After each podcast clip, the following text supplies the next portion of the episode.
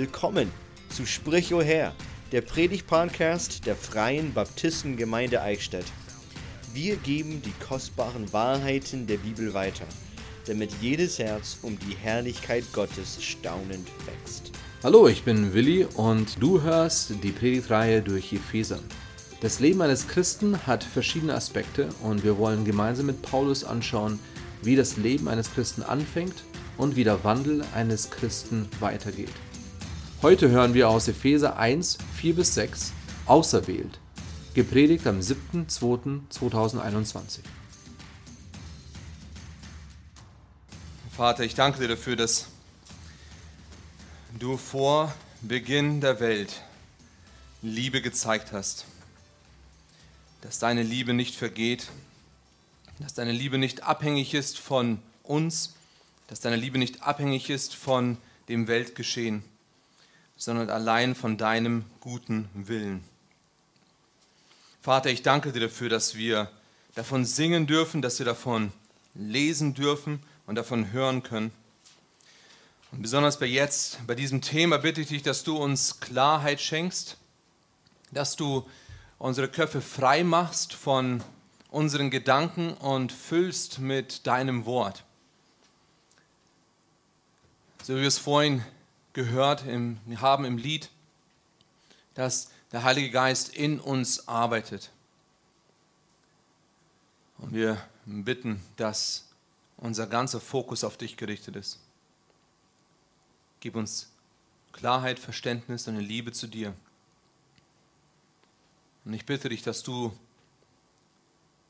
nicht mich in den Mittelpunkt stellst, sondern dass du im Mittelpunkt bist und das, was ich sage, dass es nicht meine Worte sind, sondern dass es deine Worte sind. Dass mein, nicht meine Ideen sind, sondern dass es deine Wahrheit ist. Und in den Bereichen, wo wir das nicht wissen, bitte ich dich, dass du uns Verständnis gibst. Und in den Bereichen, wo wir noch nicht angekommen sind, bitte ich dich, dass du uns dorthin bringst. Ich danke dir für dein Wort und für deine Liebe. Amen.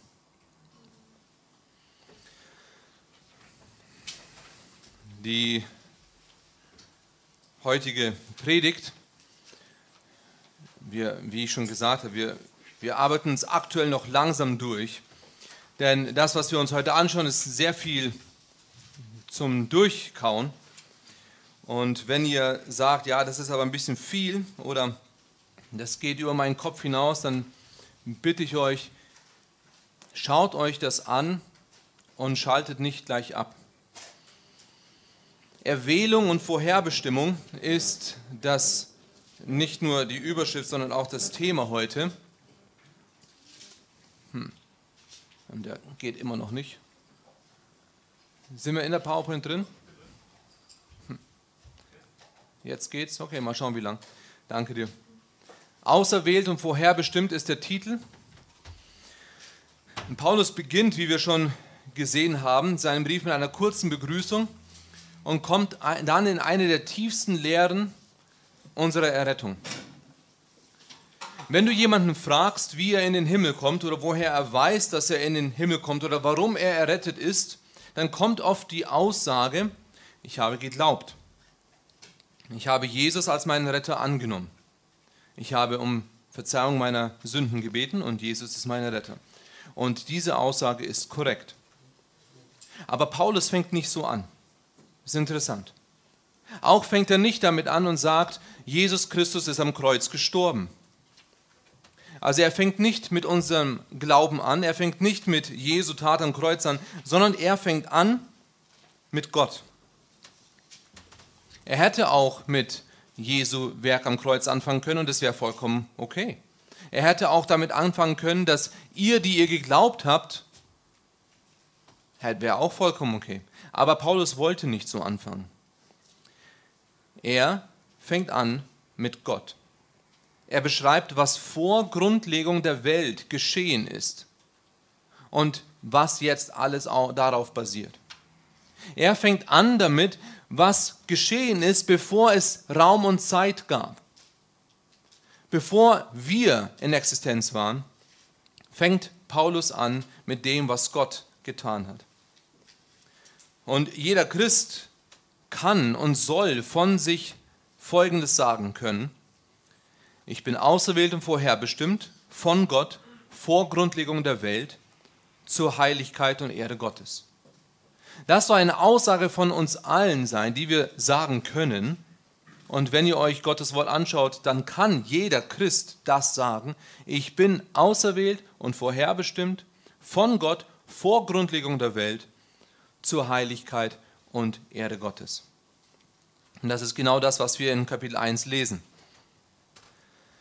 Ich kann euch nicht wirklich versichern, aber ich bin mir ziemlich sicher, dass wir nicht ganz so langsam durch den ganzen Epheserbrief durchgehen werden. Aber das ist so fundamental für uns. Und das ist ein Thema, das so oft übersehen wird. Und deswegen möchte ich die Wichtigkeit hier betonen. Wir werden sehen in den nächsten Versen, also nicht nur was wir heute anschauen, sondern in den ganzen Versen, wie Gott der Vater, Gott Sohn und Gott Heiliger Geist involviert sind in unsere Errettung. Was alles dazu beigetragen hat. Wir lernen so viel darüber. Und die Auserwählung und Vorherbestimmung soll uns dabei helfen, Gott und uns besser zu verstehen.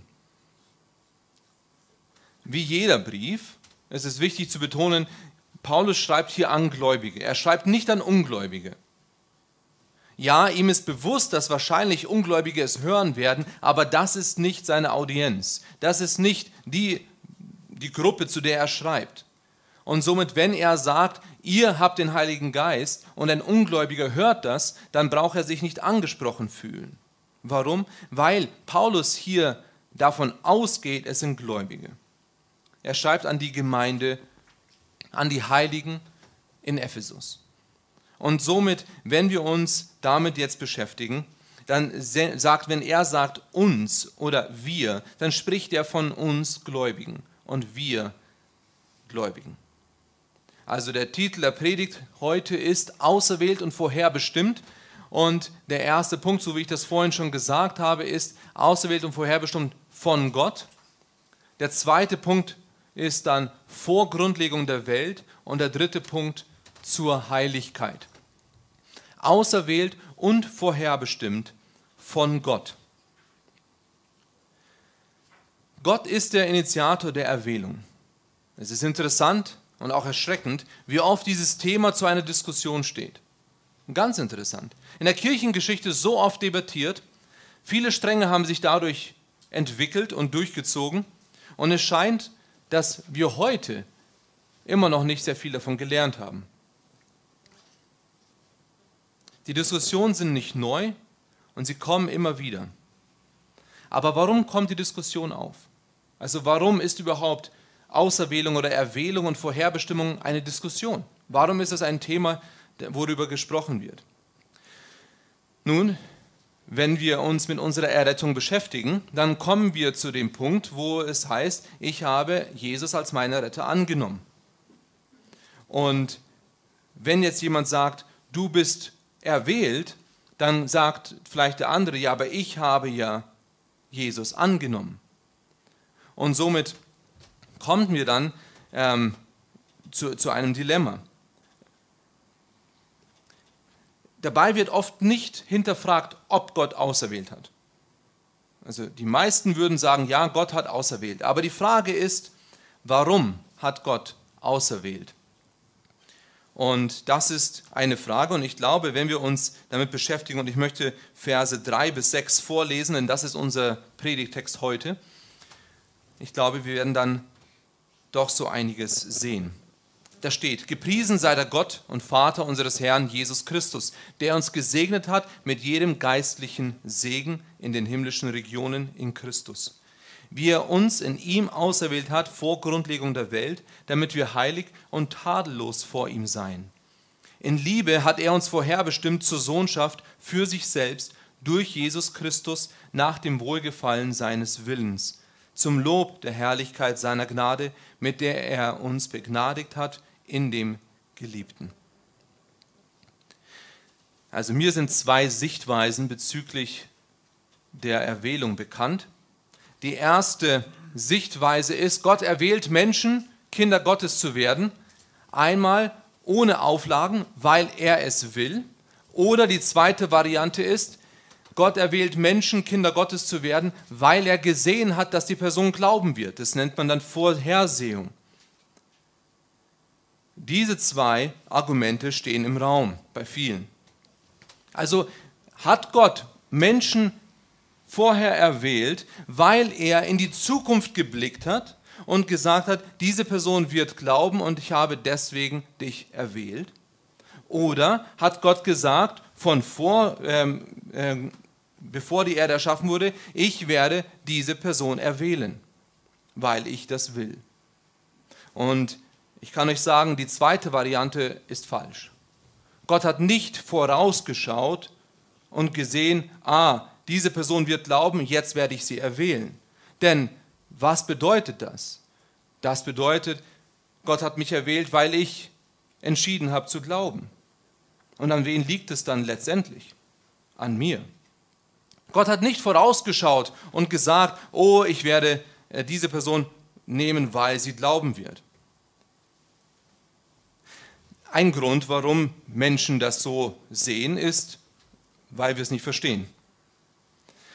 Und dann, weil wir es nicht verstehen, dann lesen wir einen Vers wie zum Beispiel in Römer 8, Vers 29, und da heißt es, denn, ähm, denn die er zuvor ersehen hat, die hat er auch vorherbestimmt. Also, hier steht es doch ganz klar, die er zuvor ersehen hat, hat er auch vorherbestimmt. Also er hat sie gesehen und deswegen hat er sie vorherbestimmt. Aber das ist nicht, was hier steht. Das ist nicht, was dieser Vers sagt in Römer 8. Gott sagt, er hat sie ersehen, er hat sie erkannt. Es ist eine intime Beziehung, die er geschlossen hat. Und die, mit denen er eine intime Beziehung geschlossen hat, die er vorhergesehen hat, nicht weil sie sich entscheiden werden, sondern weil er sie erwählt hat, die hat er vorherbestimmt. Vorherbestimmt, Kinder Gottes zu werden. Das menschliche Denken und das göttliche Denken hat einen Konflikt. Denn wir können nicht verstehen, wie Gott das macht. Und das ist okay. Wir müssen nicht alles verstehen, was Gott macht. Wir müssen glauben, was Gott sagt. Und wenn Gott sagt, vor Grundlegung der Welt hat er uns auserwählt, dann ist das wahr. Also, wir sehen, Gott hat uns in Vers 4 auserwählt. Da steht, wie er uns in ihm auserwählt hat vor Grundlegung der Welt, damit wir heilig und tadellos vor ihm seien. Und manche Bibelübersetzungen haben dann hier noch in Liebe. Und ich möchte kurz ein paar Worte dazu sagen. Ich, wie, wie ich das schon letztens gesagt habe, Vers 3 bis Vers 14 ist im Griechischen ein Satz. Also es gibt hier keinen Punkt ähm, im, im Griechischen. Im Griechischen gab es auch kein Komma. Ähm, aber es war es war ein Satz und ich glaube, der Satz oder der Gedanke war zu Ende bei vor ihm seien. Also wenn wir das lesen, ich glaube, ich habe hier, wie er uns in ihm auserwählt hat vor Grundlegung der Welt, damit wir heilig und tadellos vor ihm seien. Und dann geht der nächste Gedanke weiter, in Liebe hat er uns vorherbestimmt. Denn es ist aufgrund der Liebe, dass er uns vorherbestimmt hat. Und im Griechischen ist das eigentlich viel klarer wie bei uns in den deutschen Bibeln. Bei den meisten Übersetzungen ist es ein Punkt, aber viele, viele Fußnoten werdet ihr sehen, da ist es eigentlich, sollte es heißen, in Liebe hat er uns vorherbestimmt. Und deswegen werde ich das ähm, auch so weiter, äh, so weiter benutzen. Es ist nicht falsch, wenn es anders ist, aber dann versteht ihr zumindest den Gedanken, worauf es basiert. Also Gott hat uns auserwählt. Es war Gottes Entscheidung, das zu tun. In dem ganzen Thema Erwählung sehen wir in der Bibel nicht, dass es diskutiert wird. Es gibt nicht eine große Diskussion über Erwählung. Nein, es wird einfach gesagt, er hat es gemacht. Es wird nicht groß diskutiert. Es wird nicht groß verteidigt. Es wird einfach nur als eine Tatsache hingestellt. Genauso wie mit der Sechstageschöpfung oder mit der Existenz Gottes. Wenn ihr euch mal darüber, nach, äh, wenn ihr darüber nachdenkt, ja, woher kommt Gott? Was sagt die Bibel? Die Bibel sagt nicht, woher Gott kommt. Die Bibel sagt, Gott war da.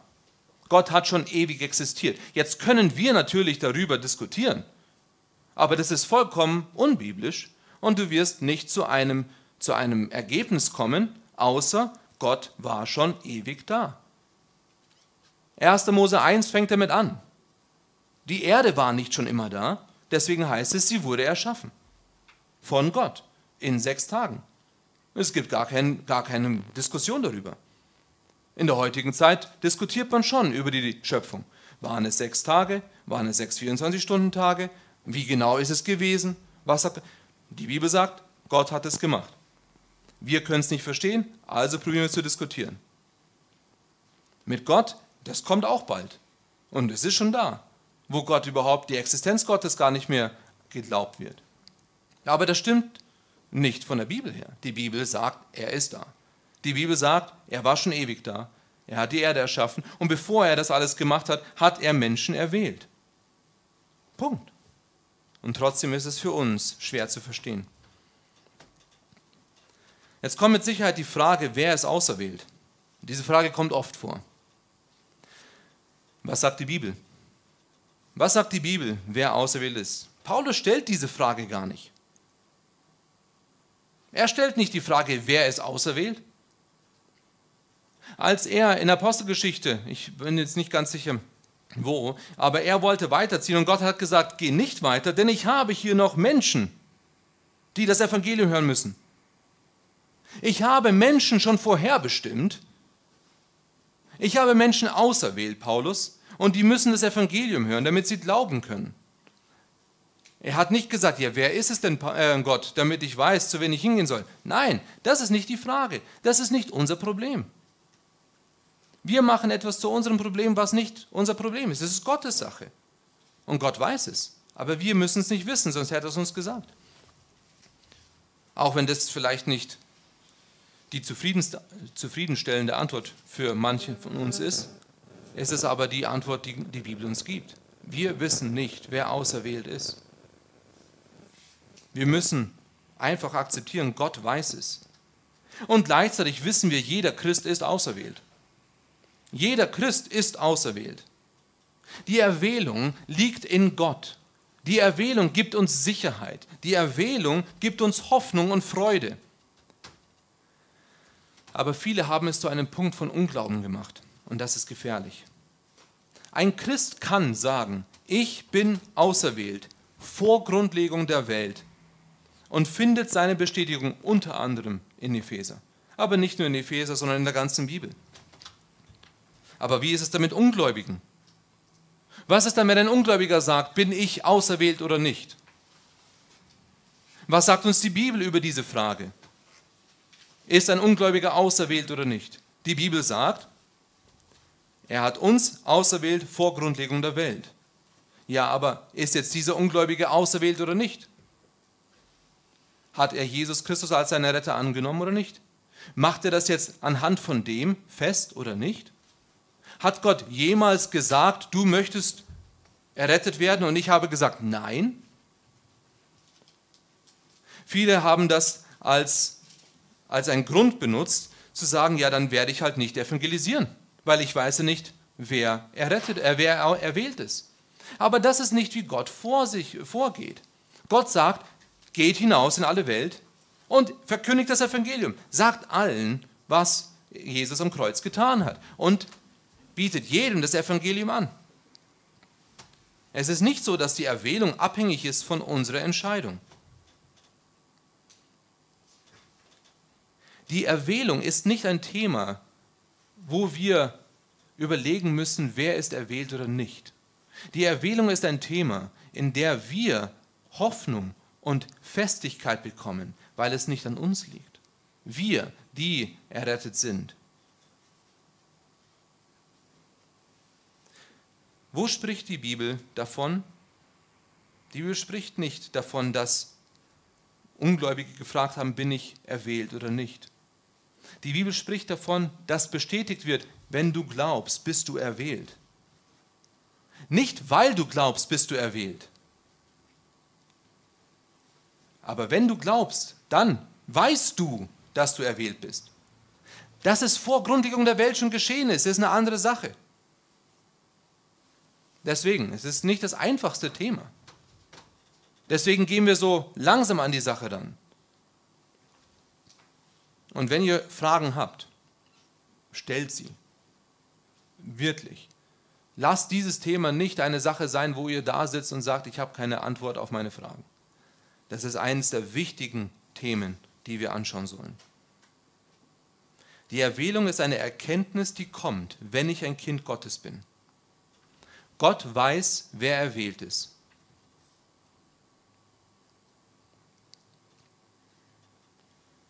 Die Bibel sagt, predigt allen das Evangelium, weil Gott Menschen auserwählt hat. Wir müssen nicht wissen, wer erwählt ist. Wir müssen auch nicht wissen, wie die Person reagiert. Und wenn die Person Nein sagt, dann ist unser Auftrag immer noch, sagt den Menschen das Evangelium. Seht ihr, es ändert nichts an uns. Nichts an uns.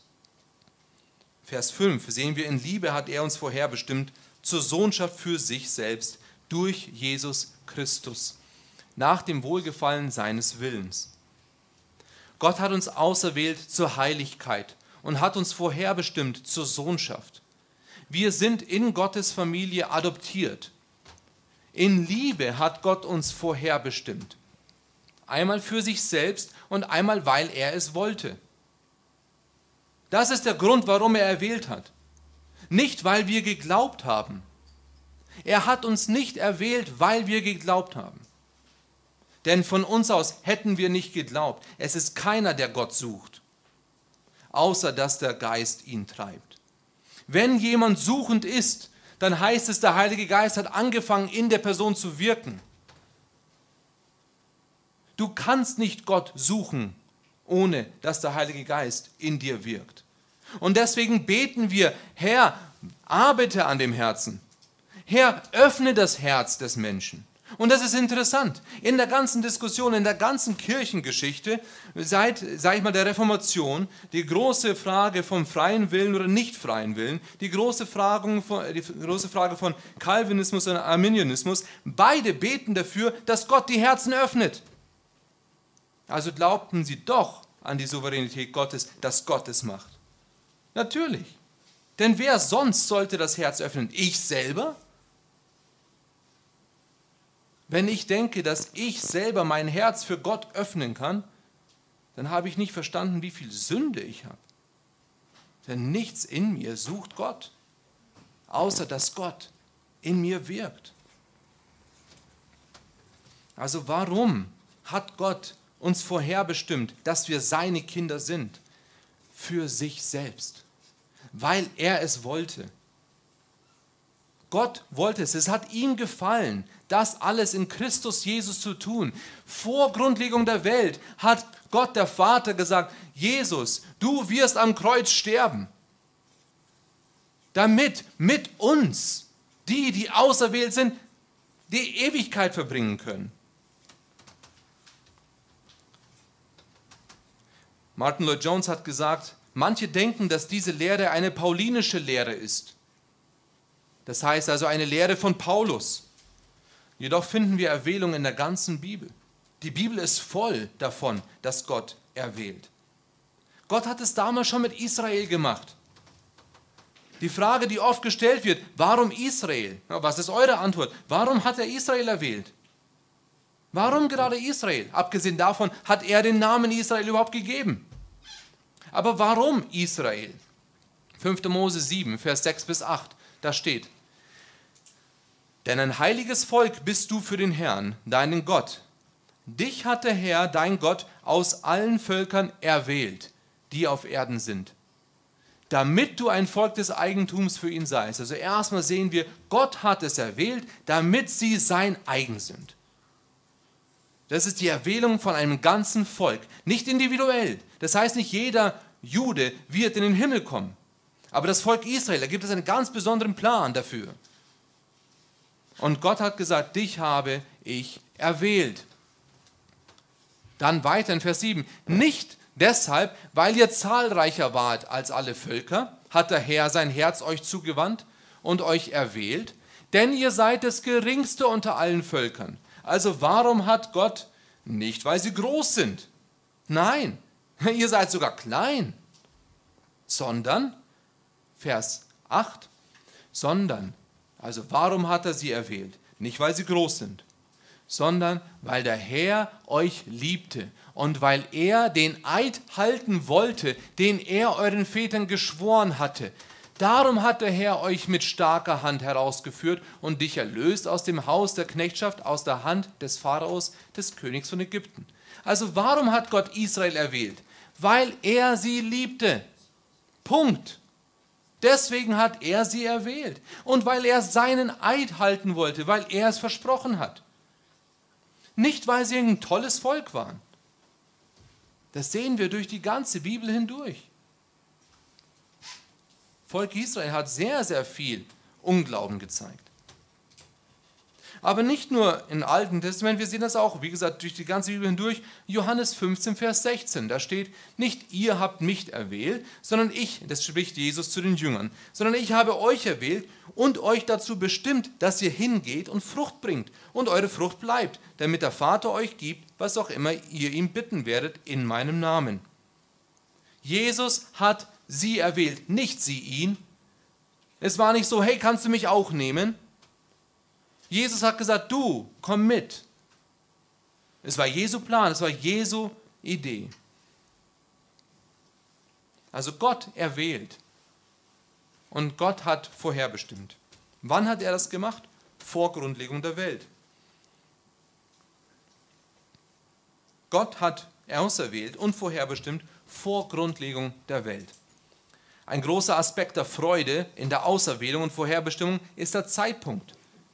Denn Gott hat alles gemacht. Gott macht alles.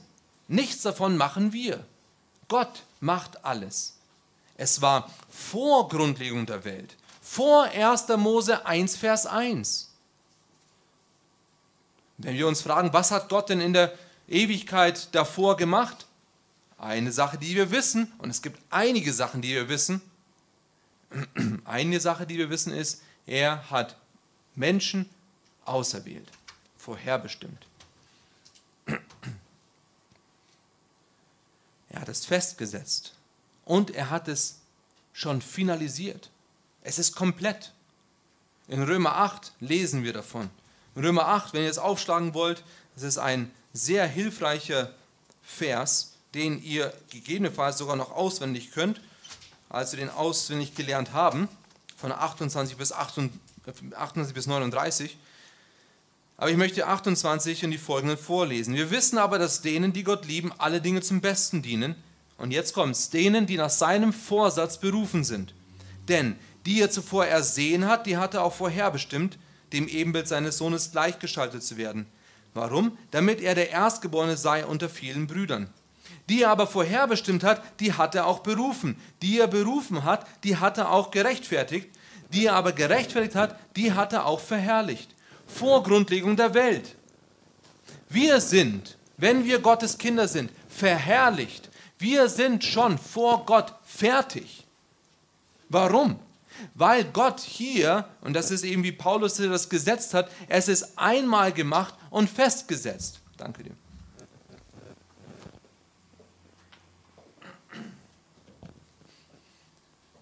Gott hat das festgemacht dass jeder, den er ersehen hat, auch schon vorherbestimmt ist. Jeder, der vorherbestimmt ist, berufen ist. Und jeder, der berufen ist, gerechtfertigt ist. Und jeder, der gerechtfertigt ist, auch wenn wir noch nicht im Himmel sind, schon verherrlicht ist, weil Gott uns so anschaut. Vor Grundlegung der Welt. Bevor wir irgendwas tun konnten. Wir können die Schöpfung schon nicht verstehen. Aus dem Nichts hat er etwas erschaffen. Und davor hat Gott existiert. Ich kann euch nur sagen, so sagt es die Bibel. Nicht, weil ich es verstehe, sondern weil die Bibel es so sagt. Unser Gott ist ein ewiger Gott.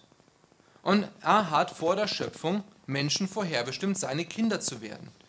2. Timotheus 1, Vers 9, da heißt es, er hat uns ja errettet und berufen mit einem heiligen Ruf, nicht aufgrund unserer Werke, sondern aufgrund seines eigenen Vorsatzes und der Gnade, die uns in Christus Jesus vor ewigen Zeiten gegeben wurde. Er hat uns das gegeben, ohne unserem Wirken. Wir haben keinen Teil in der Erwählung. Wir haben keinen Teil in der Erwählung. Denke nicht, dass du irgendwas dazu beigetragen hast, erwählt zu werden. Niemand von uns konnte etwas dafür tun. In 1. Korinther 1, Vers 26 bis 29, da heißt es, Seht doch eure Berufung an, ihr Brüder, da sind nicht viele Weise nach dem Fleisch, nicht viele Mächtige, nicht viele Vornehme, sondern das Törichte der Welt hat Gott erwählt, um die Weisen zu Schanden zu machen. Und das Schwache der Welt hat Gott erwählt, um das Starke zu Schanden zu machen. Und das Unedle der Welt und das Verachtete hat Gott erwählt, und das, was nichts ist, damit er zunichte macht, was etwas ist, damit sich vor ihm kein Fleisch rühme. Und dann in Römer 3, 27 bis 28. Und da steht, so, wo bleibt nun das Rühmen? Es ist ausgeschlossen. Durch welches Gesetz? Das der Werke? Nein, sondern durch das Gesetz des Glaubens. So kommen wir nun zu dem Schluss, dass der Mensch durch den Glauben gerechtfertigt wird, ohne Werke des Gesetzes. All das im Großen und Ganzen, wir können nichts dazu beitragen. Wir können uns nicht rühmen, dass wir geglaubt haben. Wir können sich rühmen, dass wir etwas getan haben. Es ist allein Gott, der etwas getan hat. Gott hat erwählt, ohne auf unser Wirken, Glauben oder Entscheidungen zu schauen. Denn wenn er nach vorne geschaut hätte und wir geglaubt haben, wer hat dann diesen Glauben bewirkt? Wir? Wir können von uns aus nicht glauben. Das ist der Heilige Geist, den er uns gegeben hat.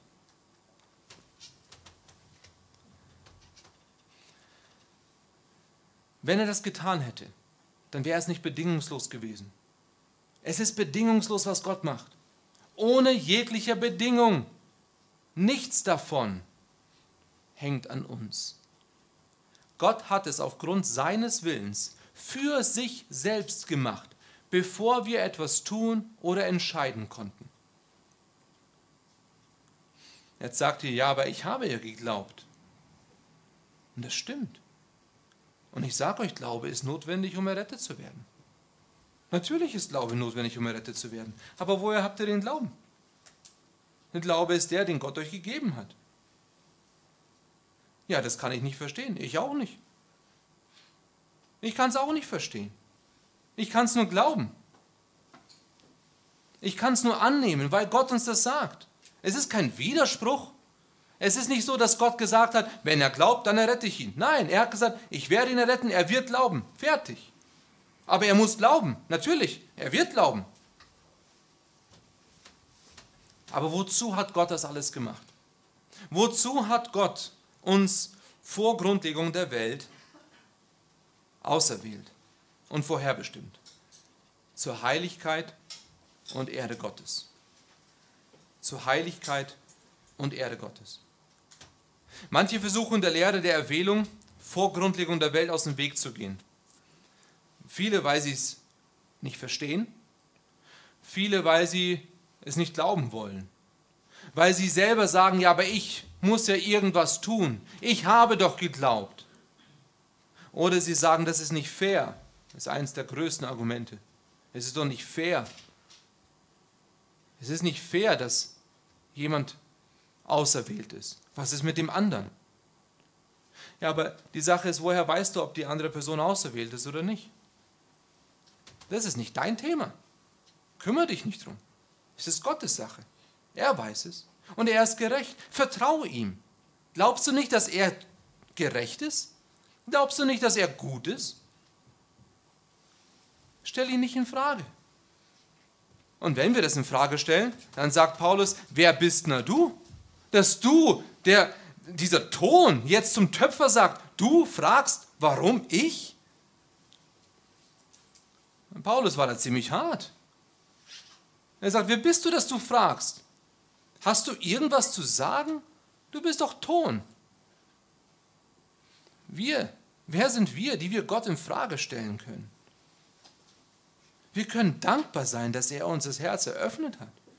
Und aus Dankbarkeit sollen wir jetzt anderen zeigen, was das für eine Liebe ist. Jetzt ist es aber zur Heiligkeit. Wir sind auserwählt zur Heiligkeit. Und manche sagen, ja, schau her, das auserwählt, ja, das ist halt die Person, aber, jetzt, aber wir sind auserwählt zur Heiligkeit. Und sie gehen der Frage aus dem Weg, hat Gott Menschen auserwählt zur Errettung? Ja, aber zur Heiligkeit dass er sie auserwählt. Und ich sage, okay, gar kein Problem, schauen wir uns das an. Weil er steht ja da. Gepriesen sei der Gott und Vater unseres Herrn Jesus Christus, der uns gesegnet hat mit jedem geistlichen Segen in den himmlischen Regionen in Christus. Wie er uns in ihm auserwählt hat, vor Grundlegung der Welt. Warum? Damit wir heilig und tadellos vor ihm seien. Also wir sind dazu vorherbestimmt, Kinder Gottes zu sein. Wir sind dazu vorherbestimmt, heilig und tadellos zu sein. Es ist natürlich wichtig zu erwähnen und notwendig, dass wir ein, nicht einfach von etwas errettet wurden, sondern wir wurden zu etwas errettet. Wir wurden zu etwas errettet. Aber bevor wir uns anschauen, zu was wir errettet sind, möchte ich ein paar Bibelstellen euch nochmal aufzeigen, wo es heißt, es hat Gott gefallen. Warum hat er Menschen auserwählt? Weil es ihm gefallen hat. Wir sehen das in verschiedenen Versen, die stehen auf der Folie, aber einen möchte ich äh, also der ist auf der Folie, die anderen lese ich vor. Da heißt es in Lukas 12, Fürchte dich nicht, du kleine Herde, denn es hat eurem Vater gefallen, euch das Reich zu geben.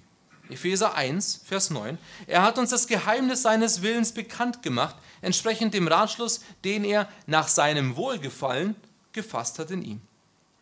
Philippa 2, Vers 13. Denn Gott ist es, der in euch sowohl das Wollen als auch das Vollbringen wirkt nach seinem Wohlgefallen. 2. Thessalonicher 1, Vers 11. Deshalb beten wir auch alle Zeit für euch, dass unser Gott euch der Berufung würdig mache und alles Wohlgefallen der Güte und das Werk des Glaubens in Kraft zur Erfüllung bringe. Und Offenbarung 4, Vers 11. Würdig bist du, o Herr, zu empfangen den Ruhm und die Ehre und die Macht, denn du hast alle Dinge erschaffen und durch deinen Willen sind sie und wurden sie geschaffen.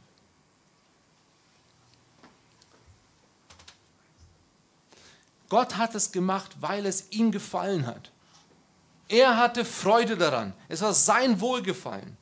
Es ging darum, was er wollte. Aber nicht nur ging es darum, was er wollte, er hat uns zu etwas auserwählt. Er hat uns auserwählt, damit wir heilig sind. Sei heilig. Auch hier gibt es ein paar Bibelstellen und Römer 8 ist auf der Folie, die lese ich vor. Denn die er zuvor ersehen hat, die hat er auch vorherbestimmt, dem Ebenbild seines Sohnes gleichgeschaltet zu werden, damit er der Erstgeborene sei unter vielen Brüdern. Wir sollen dem Ebenbild seines Sohnes gleichgestaltet werden. In 1. Johannes 3, Verse 1 bis 3, da heißt es, seht, welche eine Liebe hat uns der Vater erwiesen, dass wir Kinder Gottes heißen sollen. Darum erkennt uns die Welt nicht, weil sie ihn nicht erkannt hat. Geliebte, wir sind jetzt Kinder Gottes und noch ist nicht offenbar geworden, was wir sein werden. Wir wissen aber, dass wir ihm gleichgestaltet sein werden. Wenn er offenbar werden wird, dann, denn wir werden ihn sehen, wie er ist, und jeder, der diese Hoffnung auf ihn hat, reinigt sich, gleich wie auch er rein ist. 1. Petrus 1, Verse 15 bis 16. 1. Petrus 1, Verse 15 bis 16, da heißt es, sondern wie der, welcher euch berufen hat, heilig ist, sollt auch ihr heilig sein in eurem ganzen Wandel. Denn es steht geschrieben, ihr sollt heilig sein, denn ich bin heilig. Und die letzte Stelle, Kolosser 2, Vers 10. Und ihr, soll, ihr seid zur Fülle gebracht in ihm, der das Haupt jeder Herrschaft und Gewalt ist. Wir sind zur Fülle gebracht. Also wir sehen hier zwei Aspekte du bist heilig. Jeder wiedergeborene Mensch ist heilig. Dann sagst du vielleicht, ja, aber bin ich nicht. Denn bin ich nicht. Ich habe Sünde und ich bin nicht perfekt. Unsere Stellung vor Gott ist, wir sind heilig.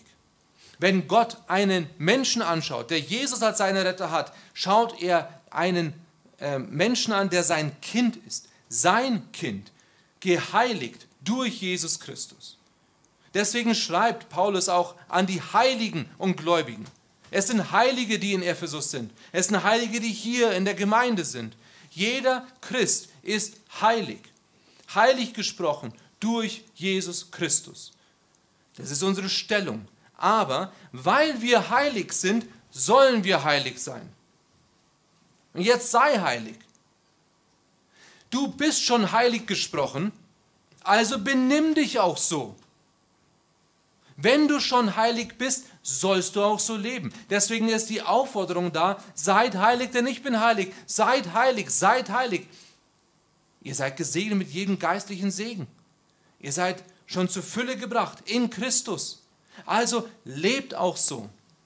Deswegen sind die ganzen Aufforderungen da. Aber nicht damit wir irgendwas erreichen, sondern weil wir es schon sind, sollen wir jetzt auch heilig sein. Denn dazu sind wir auserwählt. Dazu sind wir berufen. Dazu sind wir vorherbestimmt, dass wir Jesus Christus verherrlichen und heilig sind. Also wenn Gott mich heute anschaut, sagt er, Willi Sischewski, heilig, ohne Makel. Und jetzt benimm dich so. Denn er schaut mich an durch Jesus Christus. Wenn ich jetzt sterbe, bin ich bei Gott. Und ich bin ohne Sünde jetzt bei Gott. Warum? Weil Christus für alles bezahlt hat. Und doch bin ich auf dieser Erde und ich habe immer wieder Sünde, die aufkommt. Deswegen soll ich heilig sein, deswegen soll ich das anstreben, deswegen soll ich danach streben. Denn er hat uns dazu berufen. Wir sind nicht dazu berufen, einfach in der Ecke zu sitzen und nichts zu tun. Dann gibt es natürlich die große Diskussion und die große Frage, die immer wieder gefragt wird. Ich weiß nicht, wie lange es die Frage schon gibt. Aber wenn du vorherbestimmt bist, wenn du dann schon Christ bist, dann kannst du ja machen, was du willst. Und ich glaube, dann hast du nicht verstanden, was das Evangelium ist. Dann ist die Frage, bist du überhaupt errettet? Denn wenn du denkst, du kannst machen, was du willst, hast du dann verstanden, was Christus am Kreuz getan hat? Deswegen sind wir aufgefordert, heilig zu sein. Deswegen sind wir aufgefordert, für ihn zu leben. Aber wenn wir denken, wir können einfach, ja, jetzt, jetzt habe ich mein Ticket für den Himmel, das geht jetzt schon, dann ist die Frage, hast du überhaupt verstanden, was Christus getan hat? Wir sollen es prüfen.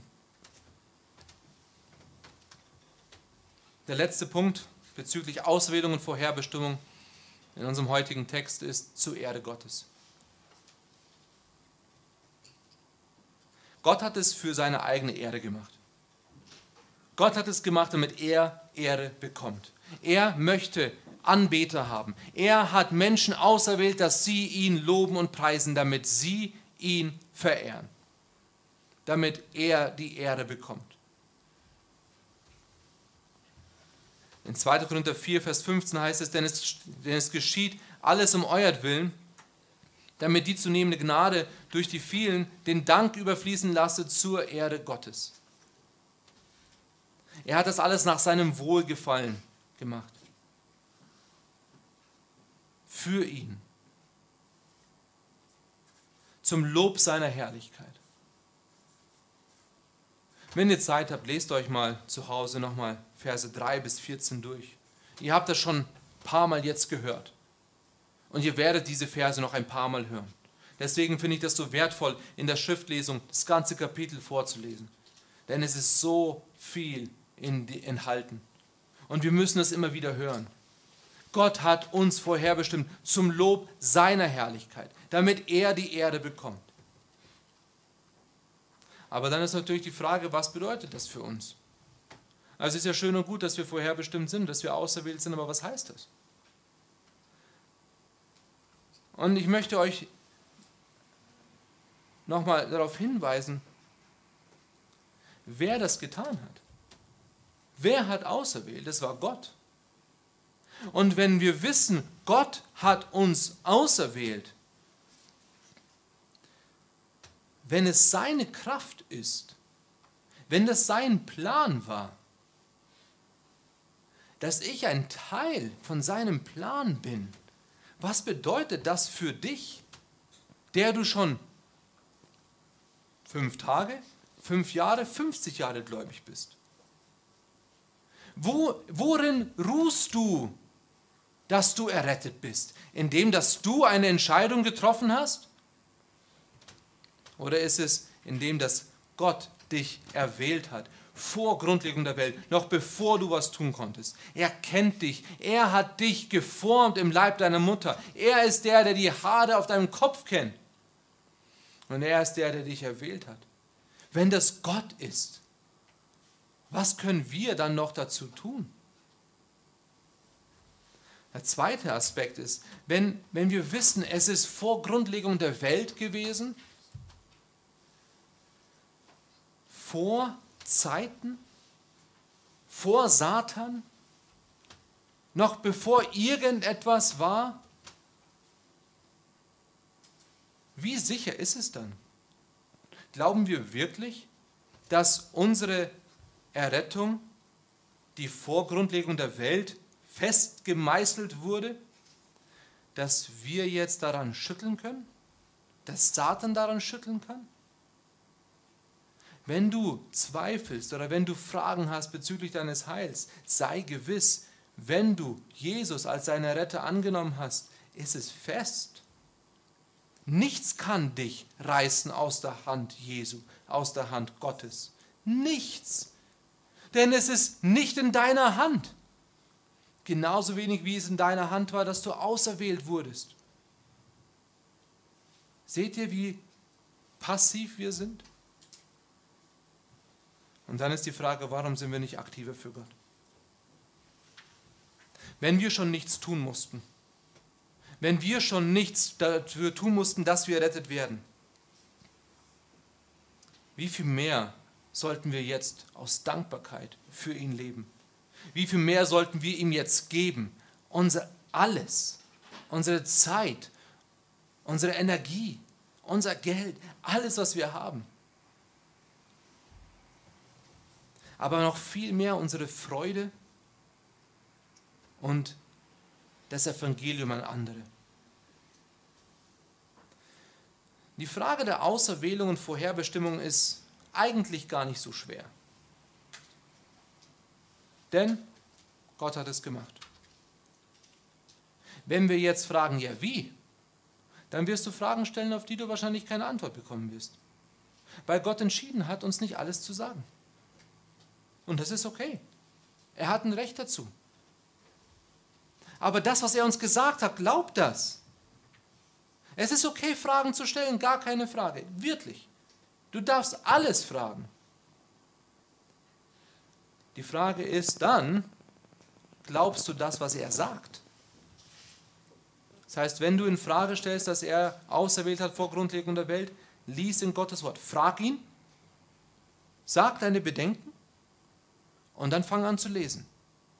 Und wenn du in 1. Mose anfängst und in Offenbarung aufhörst, wirst du feststellen, er hat es gemacht. Und du hast immer noch nicht verstanden, warum. Außer du akzeptierst, dass er gesagt hat, weil ich es wollte. Wir haben einen Gott, der souverän herrscht. Wir dürfen uns freuen, dass er uns erwählt hat. Wir dürfen uns freuen, dass er uns vorherbestimmt hat. Nächste Woche schauen wir uns an, was es bedeutet, dass es in Christus ist. Jesus Christus, seine Rolle in unserer Errettung, in der Vorbereitung für das Abendmahl. Lest euch das durch. Unterstreicht in eurer Bibel, auch wenn ihr das vielleicht nicht mögt. Aber es hilft zu zeigen, was Christus alles getan hat. In ihm, in dem Geliebten, in Christus, in Christus, in Christus. Zählt mal, wie oft das vorkommt. Meinetwegen nur in Kapitel 1. Ihr werdet, ihr werdet begeistert sein. Nichts davon hängt an uns. Welch eine Zuversicht wir haben. Beten wir zusammen.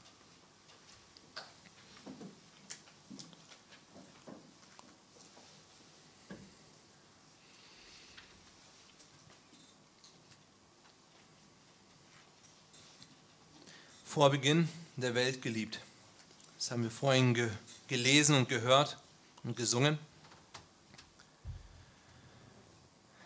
Wir können es nicht verstehen, Vater.